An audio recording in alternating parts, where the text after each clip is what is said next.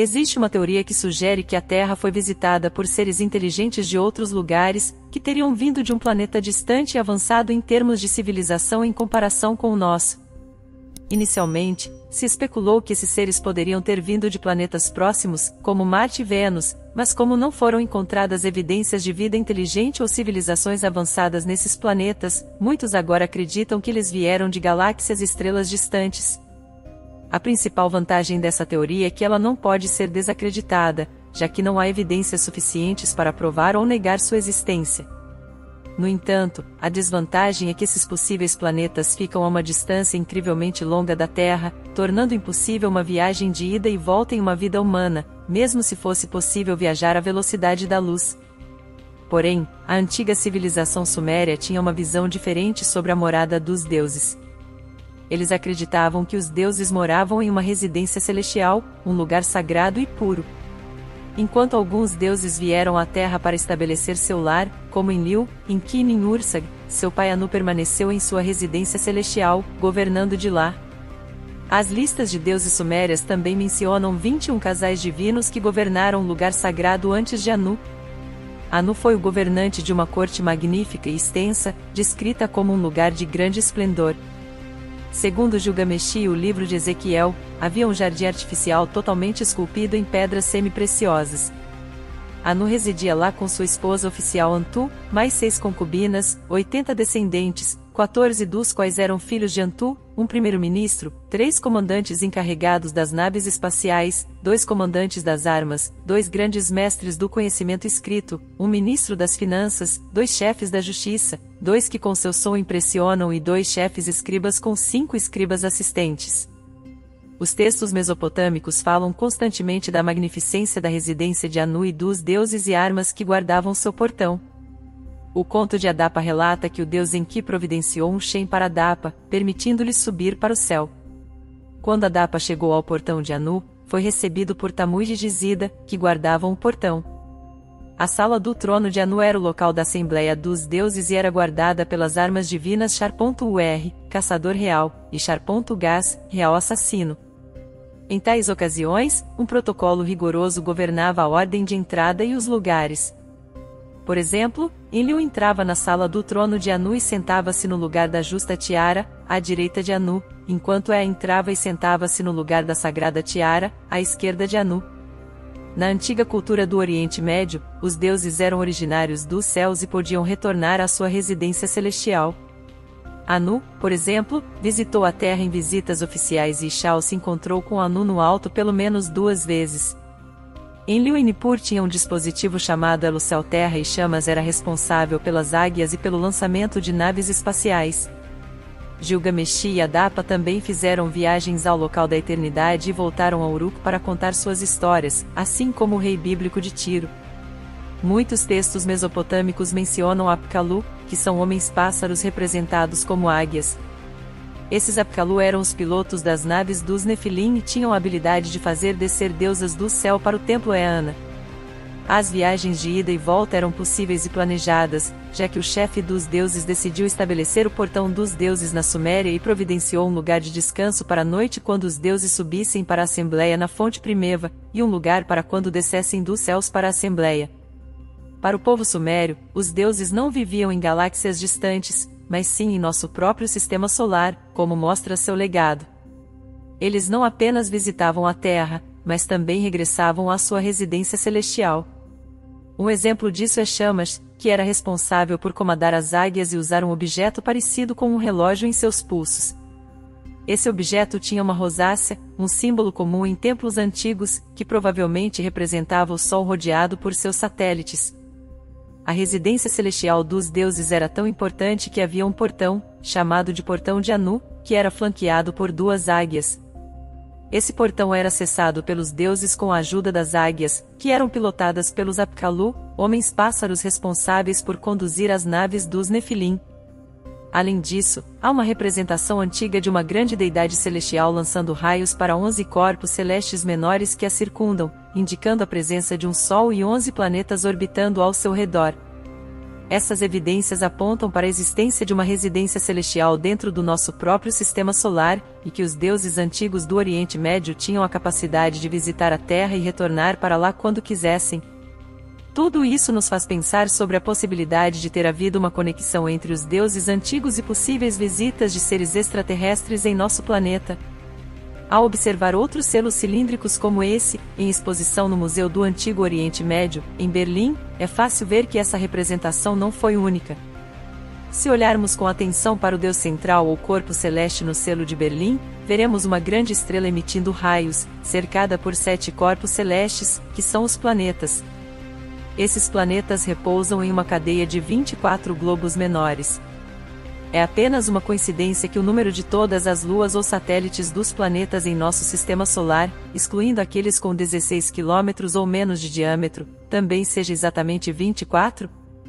Pode haver uma boa razão para afirmar que essas representações, um Sol com 11 planetas, retratam nosso sistema solar, já que os estudiosos nos dizem que o sistema planetário ao qual a Terra pertence inclui o Sol, a Terra e a Lua, Mercúrio, Vênus, Marte, Júpiter, Saturno, Urano, Netuno e Plutão. Isso totaliza um Sol e apenas 10 planetas, se incluirmos a Lua como um planeta. No entanto, os sumérios discordam disso. Eles afirmam que nosso sistema é composto pelo Sol e 11 planetas, incluindo a Lua. Eles defendem firmemente a ideia de que, além dos planetas conhecidos atualmente, havia um décimo segundo membro do Sistema Solar, o planeta natal dos Nefilim. A este planeta chamamos décimo segundo planeta. Antes de verificar se as informações sumérias estão corretas, vamos revisar a história do nosso próprio conhecimento da Terra e do universo ao seu redor. Hoje sabemos que, além dos planetas gigantes Júpiter e Saturno, Existem mais dois grandes planetas, Urano e Netuno, e um terceiro menor, Plutão, em nosso sistema solar, mas esse conhecimento é relativamente recente. Urano foi descoberto em 1781 com a ajuda de telescópios mais avançados. Depois de observá-lo por cerca de 50 anos, alguns astrônomos concluíram que sua órbita revelava a influência de outro planeta. Guiados por cálculos matemáticos, eles descobriram Netuno em 1846. Mais tarde, no final do século XIX, ficou claro que até mesmo Netuno estava sujeito a uma atração gravitacional, o que levou os astrônomos a se perguntarem se havia outro planeta em nosso sistema solar. Esse mistério só foi resolvido em 1930 com a observação e localização de Plutão. Até 1780, acreditava-se que havia sete membros em nosso sistema solar: Sol, Lua, Mercúrio, Vênus, Marte, Júpiter e Saturno. A Terra não era considerada um planeta, pois acreditava-se que outros corpos celestes circulavam ao redor dela. Acreditava-se que a Terra era o corpo celestial mais importante criado por Deus e que nela vivia a criação mais importante de Deus, o homem. Nosso crédito costuma ser dado a Nicolau Copérnico por descobrir que a Terra é apenas um dos vários planetas em um sistema heliocêntrico, centrado no Sol. Ele se baseou em cálculos matemáticos e procurou respostas em textos antigos, Copérnico teve medo da ira da Igreja Católica por contestar a posição central da Terra, então ele publicou seu estudo, das revoluções dos mundos celestes, apenas quando estava à beira da morte em 1543. Foi a necessidade de navegação durante a Era das Descobertas e as Descobertas de Colombo, 1492, Magalhães, 1520, e outros que levaram as pessoas a examinarem os conceitos astronômicos antigos, eles descobriram que a Terra não era plana, mas esférica. Um dos poucos membros da igreja que apoiou Copérnico, o cardeal São Chambert, escreveu para ele em 1536: Eu soube que você não só conhece o trabalho de base das antigas doutrinas matemáticas, mas também criou uma nova teoria, segundo a qual a Terra se move e é o Sol que ocupa a posição fundamental e, portanto, cardinal. Os conceitos defendidos antigamente eram baseados em tradições gregas e romanas, que acreditavam que a Terra era plana e que os céus distantes, nos quais as estrelas estavam fixas, abobadavam por cima dela. Os planetas, chamados de errantes pelos gregos, se moviam ao redor da Terra, enquanto os sete corpos celestes, Sol, Lua, Marte, Mercúrio, Júpiter, Vênus e Saturno, davam nome aos dias da semana em francês e inglês, essas ideias astronômicas vieram dos trabalhos de Ptolomeu, um astrônomo de Alexandria, no Egito, que viveu no século II a.C. Segundo suas descobertas, o Sol, a Lua e mais cinco planetas se moviam em círculos ao redor da Terra. Essa teoria durou mais de 1300 anos, até que Copérnico propôs o conceito heliocêntrico, colocando o Sol no centro. Enquanto alguns chamam Copérnico de pai da astronomia moderna, outros veem-no como um pesquisador que reconstruiu ideias antigas. Ele se baseou nos escritos dos astrônomos gregos anteriores a Ptolomeu, como Hiparco e Aristarco de Samos, que já haviam sugerido que o Sol, e não a Terra, era o centro do sistema solar, de fato, dois mil anos antes de Copérnico, os astrônomos gregos já haviam listado os planetas na ordem correta a partir do Sol. O conceito heliocêntrico foi redescoberto por Copérnico, mas os astrônomos já sabiam mais sobre ele no ano 500 a.C. do que em 500 e 1500 depois de Cristo. Os estudiosos ainda se questionam como os antigos gregos e romanos acreditavam que a Terra era plana, quando evidências mostram que eles pensavam de forma diferente. Hiparco, um matemático e astrônomo que viveu na Ásia Menor no século II a.C., estudou a precessão dos equinócios, também conhecido como deslocamento do signo solsticial e equinocial. Para entender esse fenômeno, ele usou a astronomia esférica, que considera a Terra como uma esfera dentro de um universo esférico com outros corpos celestiais. No entanto, surgem algumas perguntas sobre o conhecimento de Hiparco. Será que ele sabia que a Terra era um globo e usou esse conhecimento em seus cálculos? Além disso, como ele teria observado a precessão, já que ela leva 2160 anos para ocorrer e ele não viveu tanto tempo? Uma pista para essas questões pode ser encontrada nos trabalhos de Eudóxio de Cnido, outro matemático e astrônomo grego que viveu na Ásia Menor dois séculos antes de Hiparco. Eudóxio desenhou uma esfera celestial que representava as constelações zodiacais. Algumas cópias dessa esfera foram feitas, incluindo uma que foi colocada em uma estátua de Atlas em Roma. No entanto, não está claro onde a Terra estava em relação aos céus na concepção de Eudóxio. Será que ele pensava que a Terra era plana e que a esfera celestial estava sobre ela, o que seria uma ideia difícil de conciliar? Ou será que ele já tinha conhecimento de que a Terra era esférica e estava envolta por uma esfera celestial? Os trabalhos de Eudóxio foram perdidos, mas algumas informações chegaram até nós graças aos poemas de Arato. Esse poema, que foi citado por São Paulo, descreve as constelações com grande detalhe e atribui sua designação a homens antigos que viveram por volta do ano 2200 a.C. na Mesopotâmia. Com base nessas informações, os astrônomos modernos acreditam que os homens antigos mencionados por Eudóxio são os povos da Mesopotâmia, que tinham conhecimentos astronômicos avançados na época em que as constelações foram designadas. Tanto Hiparco quanto Eudóxio viveram na Ásia Menor, o que sugere que eles podem ter aprendido suas técnicas astronômicas das fontes hititas. Eles talvez até tenham visitado a capital hitita e observado a procissão divina gravada nas rochas do local a representação dos dois homens touros segurando um globo entre os deuses que marcham pode ter inspirado Eudóxio a esculpir Atlas e a esfera celeste. Os astrônomos gregos antigos que viveram na Ásia Menor talvez fossem mais bem informados do que seus sucessores porque tinham acesso às fontes mesopotâmicas. Hiparco afirmou em seus escritos que seu conhecimento se baseava em estudos acumulados e verificados ao longo de muitos milênios, com o apoio de astrônomos babilônicos de Eresh, Borsipa e Babilônia. Geminus de Rhodes creditou os caldeus, os antigos babilônios, como descobridores dos movimentos precisos da Lua. O historiador Jodoro Ciclo, escrevendo no século I a.C., confirmou a precisão da astronomia mesopotâmica, afirmando que os caldeus deram nome aos planetas, no centro do seu sistema estava o Sol, a maior luz, da qual os planetas o descendiam, refletindo o brilho e a posição do Sol. Os antigos caldeus eram conhecidos como contempladores de estrelas e astrônomos, e possuíam um conhecimento mais extenso e apurado do que os povos que vieram depois deles. O nome caldeu era sinônimo de sabedoria astronômica no mundo antigo. A Bíblia também está repleta de informações astronômicas, desde Abraão, originário de Ur dos Caldeus, até as referências às constelações do zodíaco nos Salmos e no livro de Jó, o conhecimento do zodíaco e outras informações astronômicas eram comuns no Antigo Oriente Médio muito antes da Grécia Antiga. O alcance da astronomia mesopotâmica em que os antigos astrônomos gregos se baseavam era vasto, como indicam os inúmeros textos, inscrições, impressões de selos, relevos, esboços, listas de corpos celestes, presságios, calendários, tábuas das horas do nascer e pôr do sol e dos planetas e previsões de eclipses encontrados pelos arqueólogos. Muitos textos antigos eram mais astrológicos do que astronômicos, e os céus e movimentos celestes eram uma grande preocupação para reis, sacerdotes e pessoas comuns. Eles olhavam para as estrelas buscando respostas sobre eventos na Terra, como guerras, paz, fome e prosperidade.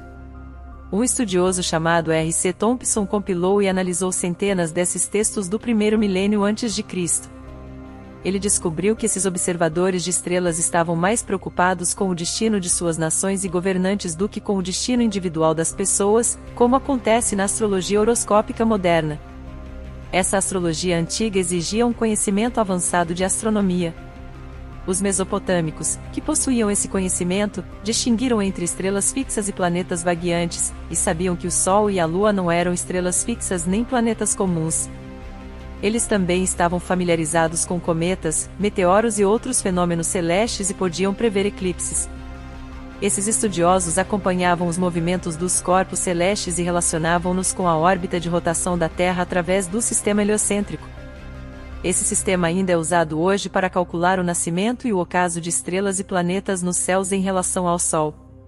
Os antigos babilônios e assírios criaram tabelas precisas, chamadas efemérides, para acompanhar os movimentos dos corpos celestes e suas posições em relação à Terra e uns aos outros. O professor George Sarton descobriu que essas efemérides eram calculadas de acordo com dois métodos, um mais antigo, vindo de Uruk, e um posterior, usado na Babilônia.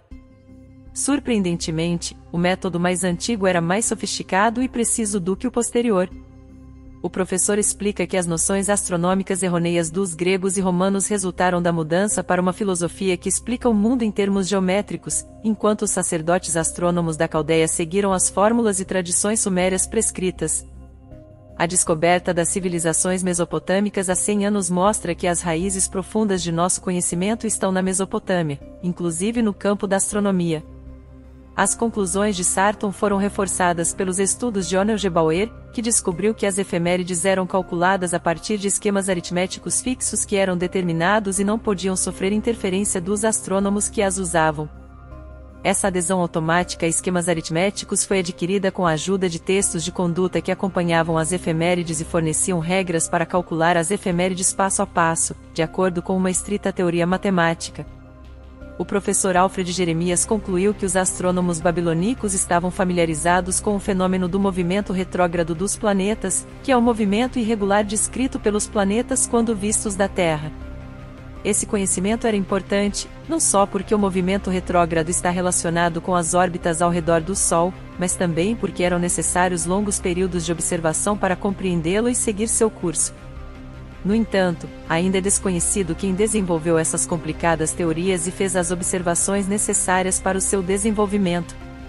Os textos de conduta contêm muitos termos técnicos cujos significados são desconhecidos. Alguém, muito anterior aos babilônios, possuía conhecimento astronômico e matemático muito superior ao da cultura posterior da Babilônia, Assíria, Egito, Grécia e Roma. Os babilônios e assírios dedicaram uma grande parte do seu tempo à astronomia, especialmente na manutenção de um calendário preciso. O calendário era solar lunar, ou seja, correlacionava o ano solar de pouco mais de 365 dias com o mês lunar de pouco menos de 30 dias, similar ao calendário judaico atual. A precisão era essencial para determinar datas importantes, como o Ano Novo e outras festividades religiosas os sacerdotes astrônomos mesopotâmicos usavam uma astronomia esférica para medir e correlacionar os movimentos do Sol, Terra, Lua e planetas. Eles consideravam a Terra como uma esfera com um equador e polos, enquanto os céus eram divididos em linhas equatoriais e polares imaginárias. Os conceitos astronômicos, como elíptica, equinócios e solstícios, que ainda são usados hoje, eram utilizados para entender a passagem dos corpos celestes, no entanto, os babilônios e assírios não foram os criadores do calendário e dos métodos para seu cálculo. O calendário tem origem na Suméria, onde um calendário era utilizado desde tempos remotos e serviu de base para todos os calendários posteriores. O principal calendário e modelo era o de Nippur, a sede e centro de Enlil, que é a base para o nosso calendário atual. Para os sumérios, o ano novo começava exatamente quando o sol cruzava o equinócio da primavera. Os registros deixados por Dungi, governante de Ur por volta do ano 2400 a.C., mostram que o calendário de Nippur selecionava um corpo celeste cuja posição contra o nascer do sol possibilitava a determinação exata do momento da chegada do novo ano o professor Stephen Langdon descobriu que isso acontecia cerca de 2.000 anos antes da era de Dungi, ou seja, por volta de 4.400 a.C. Será que os sumérios, mesmo sem os instrumentos atuais, tinham conhecimentos avançados em astronomia e geometria esféricas? Parece que sim, de acordo com a linguagem que utilizavam. Eles possuíam um termo, DUB, que se referia à circunferência do mundo de 360 graus, e utilizavam esse conceito para falar sobre a curvatura dos céus. Para realizar cálculos astronômicos e matemáticos, os sumérios desenhavam o ponto UR, que era um horizonte celeste imaginário contra o qual podiam calcular o nascimento e o caso dos corpos celestes. Eles também traçaram as linhas de meridianos e de latitude, chamadas as meias-luas graduadas e linhas médias do céu, respectivamente. Além disso, utilizavam termos emprestados da língua suméria para descrever corpos celestes e fenômenos em outras obras literárias do Oriente Médio Antigo. Os estudiosos babilônicos e assírios também se baseavam nos textos sumérios para realizar suas próprias listas de estrelas e cálculos dos movimentos planetários. A biblioteca do rei Assurbanipal, que continha cerca de 25 mil textos sobre astronomia e astrologia, possuía muitas referências aos conhecimentos sumérios, a série astronômica principal dos babilônios, chamada de O Dia do Senhor, foi copiada de uma barra suméria escrita no terceiro milênio antes de Cristo. Uma barra datada da terceira dinastia de Ur, também no terceiro milênio antes de Cristo, descreve e lista uma série de corpos celestes, incluindo constelações como a Ursa Maior, o Dragão, a Lira, o Cisne, Cefeu e o Triângulo nos céus do norte, além de Órion, Cão Maior, Hidra, Corvo e Centauro nos céus do sul. As constelações zodiacais também eram conhecidas pelos sumérios e foram mencionadas nos textos astronômicos e astrológicos posteriores. Na antiga Mesopotâmia, os astrônomos sacerdotes preservavam, estudavam e transmitiam os segredos do conhecimento celestial. Três estudiosos, creditados por terem recuperado essa ciência caldaica, eram padres jesuítas, Joseph Epping, Johann Straman e Francisco Blair.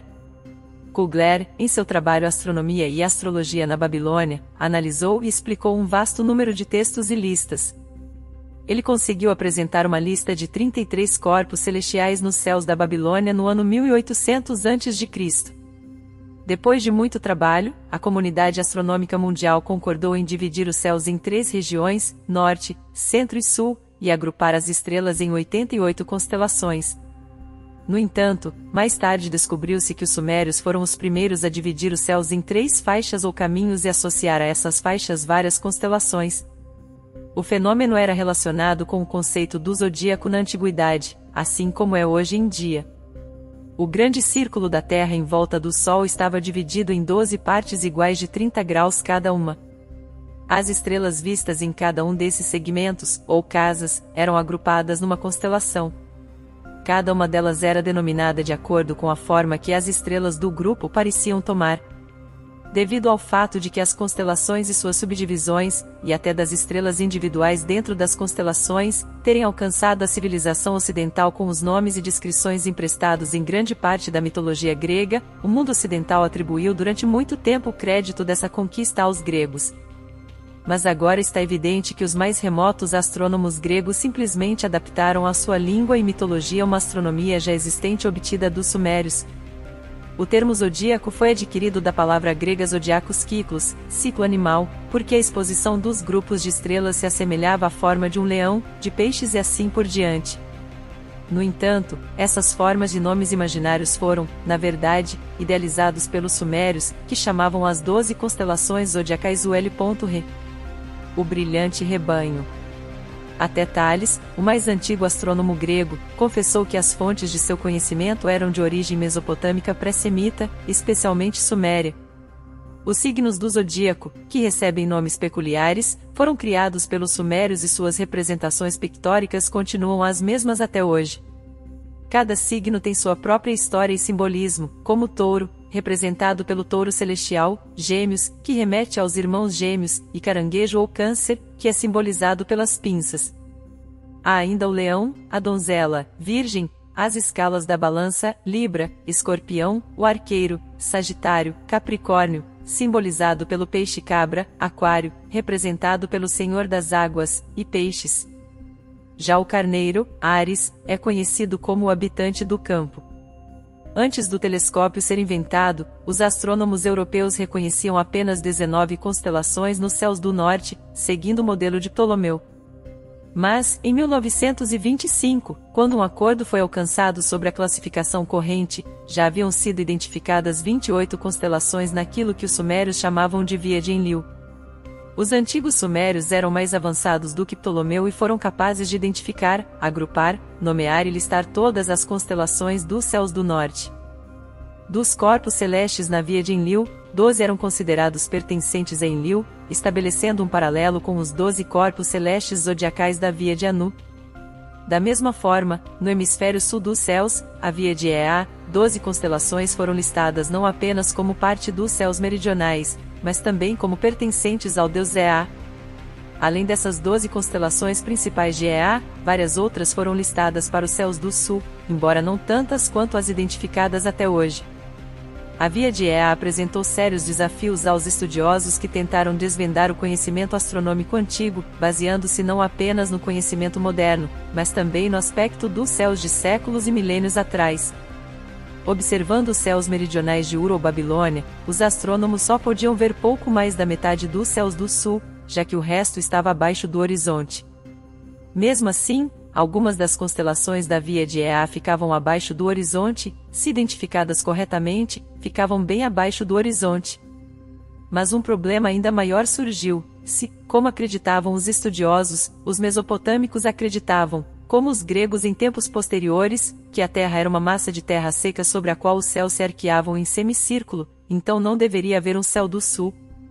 Os eruditos modernos foram limitados pela suposição de que os mesopotâmicos tinham um conceito de terra plana, e não podiam permitir que suas conclusões os levassem a conceber um mundo esférico. No entanto, as três vias sumérias abrangiam os céus inteiros de uma terra esférica, e não plana. Em 1900, T.G. Pinches apresentou à Real Sociedade Asiática um astrolábio mesopotâmico completo, também conhecido como tomador de estrelas. O instrumento era composto por um disco circular dividido em 12 segmentos e três anéis concêntricos, formando um campo com 36 frações. Cada segmento era nomeado com um dos 12 meses do calendário mesopotâmico, numerados dia 12. Cada fração continha o nome de um corpo celeste, que posteriormente foi identificado como uma constelação, estrela ou planeta. Além disso, cada segmento continha um número escrito sob o nome do corpo celeste, com valores diferentes para cada anel. Embora o significado dos números ainda não seja claro, acredita-se que eles tenham relação com a duração da luz diurna. O astrônomo e assirologista Onel Gebauer considerou que o astrolábio constituía um mapa celestial esquemático, enquanto o especialista em assuntos babilônicos, B.L. van der Waerden, observou padrões de ascensão e queda dos números em alguns ritmos.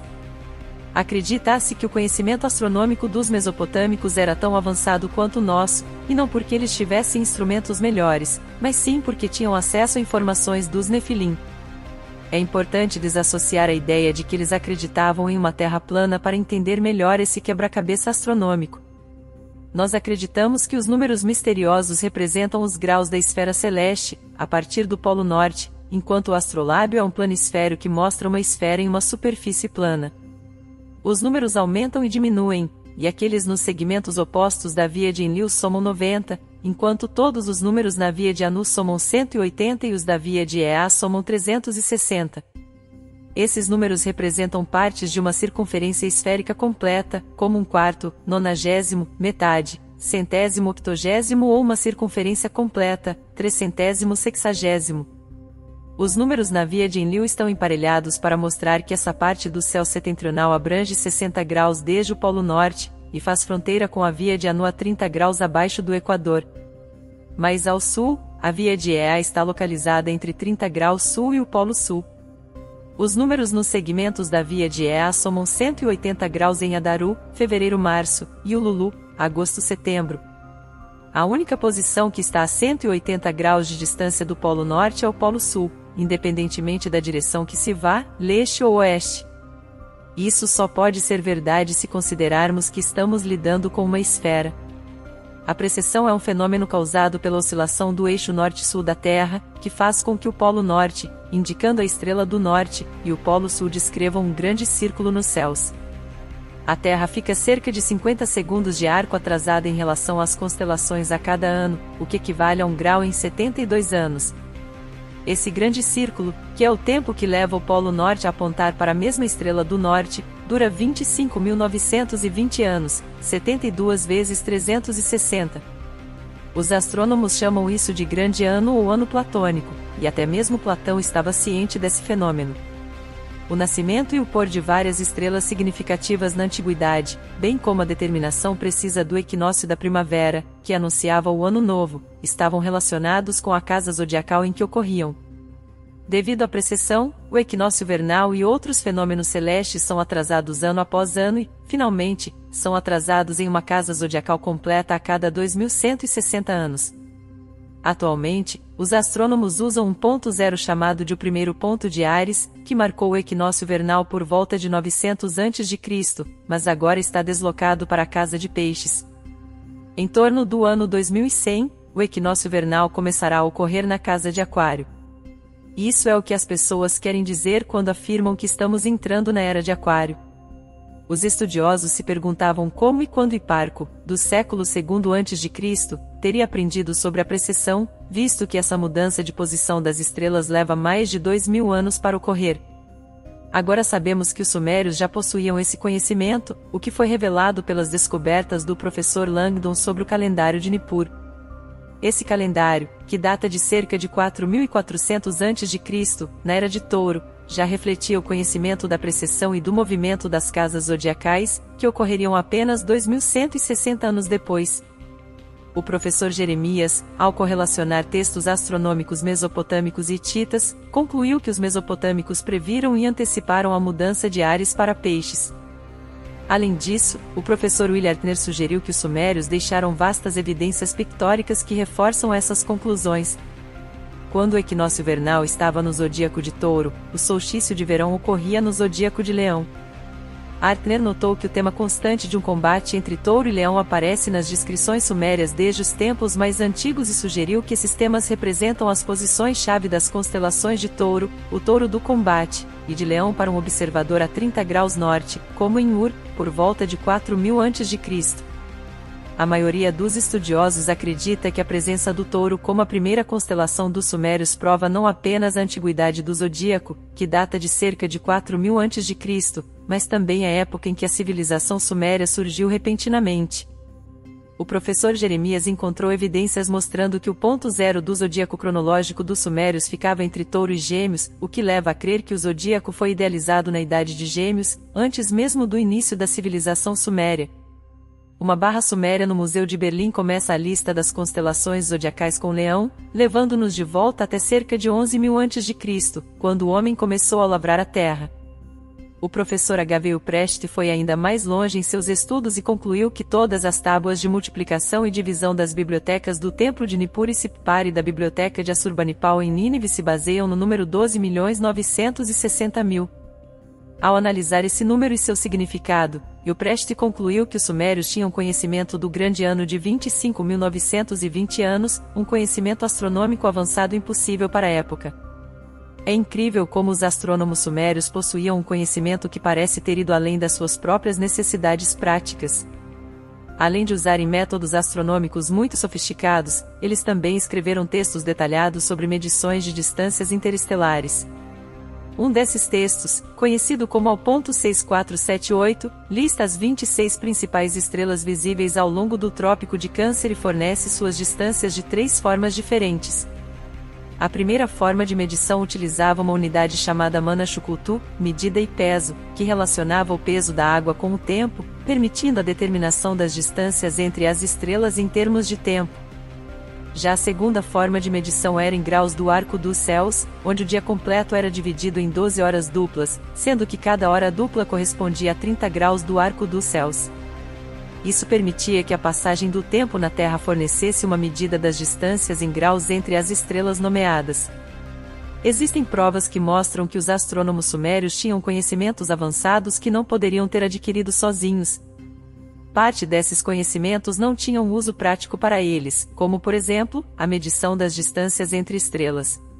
O terceiro método, chamado comprimento nos céus, era considerado o mais absoluto pelos estudiosos. Mas quem na antiga Suméria precisava desse conhecimento avançado? A resposta é que os Nefilim, seres capazes de viajar pelo espaço, possuíam o conhecimento e a necessidade de tais medições, eles foram os únicos que poderiam ter idealizado esses métodos sofisticados e utilizá-los apropriadamente. Os astrônomos sumérios, guiados pelos Nefilim, registravam meticulosamente todas as informações sobre as estrelas, grupos de estrelas, calendário solar e lunar, entre outros conhecimentos notáveis. Com isso, é possível afirmar que o conhecimento dos astrônomos sumérios sobre o sistema solar seria menos completo do que o conhecimento das longínquas estrelas, ordens e distâncias, os antigos textos astronômicos são repletos de informações detalhadas sobre os corpos celestes, organizados em uma ordem celestial ou atribuídos aos deuses, junto com os meses, regiões e constelações associadas. Um desses textos é chamado de A Grande Lista de Estrelas, que inventariava dezenas de corpos celestes em cinco colunas, relacionando-os uns com os outros, com os meses, regiões e deidades. Outro texto lista corretamente as principais estrelas das constelações zodiacais, enquanto um terceiro sistematizava 71 corpos celestes por sua localização nos céus. No entanto, a tentativa de identificar os planetas do sistema solar nesses textos levou a resultados equivocados, já que muitos estudiosos assumiram erroneamente que os sumérios e seus sucessores não conheciam a ideia do sistema solar heliocêntrico, onde a Terra é apenas um dos planetas em órbita ao redor do Sol, e que existem outros planetas além de Saturno, esses estudiosos ignoraram a possibilidade de que alguns dos nomes nas listas de estrelas pudessem se referir à própria Terra, e tentaram aplicar o grande número de outros nomes e epítetos apenas aos cinco planetas que acreditavam ser conhecidos pelos Sumérios. Como resultado, surgiram várias conclusões conflitantes, com alguns chegando a culpar os caldeus pela confusão. No entanto, a verdade é que esses estudiosos não entenderam completamente o conhecimento astronômico dos antigos e falharam em reconhecer a complexidade e sofisticação de suas observações. Os antigos sumérios usavam a palavra Mu para se referir a todos os corpos celestes que brilhavam no céu, incluindo planetas, estrelas e constelações. Os babilônios e assírios também usavam o termo acádio Kaka para se referir a qualquer corpo celeste. Essa prática confundia os estudiosos que tentavam decodificar os antigos textos astronômicos. No entanto, alguns dos MULS eram claramente identificados como planetas do nosso sistema solar e eram chamados de Lu.Bed pelos sumérios. Os estudiosos antigos que liam o termo Lu.Bed interpretaram como carneiros errantes, já que Lu significa aqueles que são guardados pelo pastor e Bed significa alto e longínquo, eles pensavam que o termo era usado para descrever os planetas porque os gregos usavam a palavra errantes para se referir a eles. Mas agora sabemos que os sumérios entendiam a verdadeira natureza do nosso sistema solar e, portanto, os outros significados do termo Bed, como os vetustos, a fundação e aquele onde está a morte, também fazem sentido.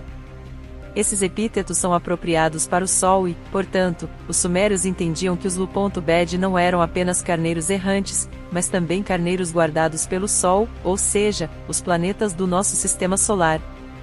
A localização e a relação dos Lu.Bed entre si e com o Sol eram descritas em muitos textos astronômicos mesopotâmicos.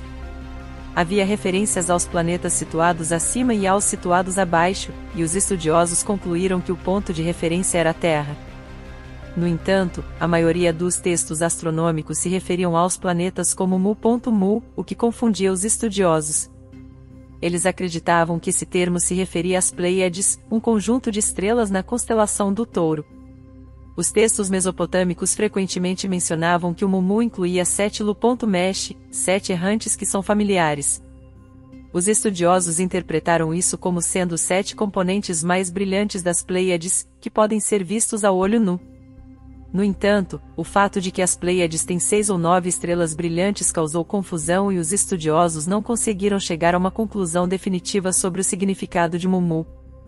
Franz Kugler, em seu livro, inicialmente aceitou as Pleiades como a solução para entender o termo mesopotâmico Mumu, mas ficou surpreso ao encontrar textos que indicavam claramente que Mumu incluía não apenas os errantes, planetas, mas também o Sol e a Lua, tornando impossível a aceitação da ideia das Pleiades ele encontrou textos que afirmavam claramente que Mumu Ushu 12, Mumu é uma faixa de 12, dos quais 10 formavam um grupo distinto.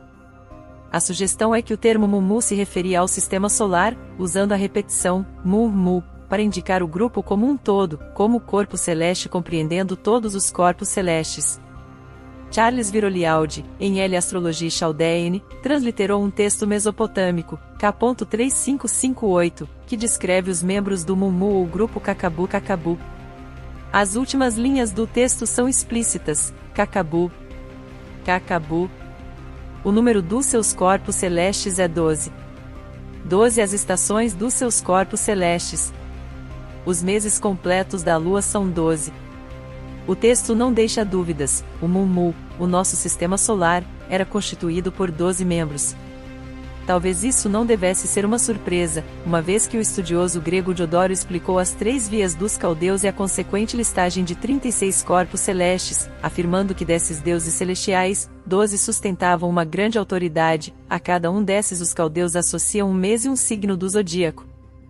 Ernest Weidner, além da via de Anu e de suas doze constelações zodiacais, alguns textos se referem também à via do Sol, constituída também por doze corpos celestes, o Sol, a Lua e outros dez. A linha 20 da Barra te afirmava, Nafar 12 xeremes a ponto lachacaca ponto luxa assim o chama de Nalibítico, o que significa, ao todo, doze membros aos quais pertencem a Lua e o Sol, onde os planetas orbitam, agora podemos entender o significado do número 12 no mundo antigo de uma maneira mais clara e envolvente para os leitores. Tanto os deuses sumérios quanto os olímpicos eram compostos por exatamente 12 membros, e os deuses mais jovens só podiam se juntar a esse círculo se os mais velhos se retirassem. Da mesma forma, qualquer vaga precisava ser preenchida para manter o número divino de 12. A Via do Sol, que tinha 12 membros, estabeleceu o padrão pelo qual todas as outras faixas celestes foram divididas em 12 segmentos ou atribuídas a 12 corpos celestes principais. O ano também foi dividido em 12 meses, e cada dia teve 12 horas duplas.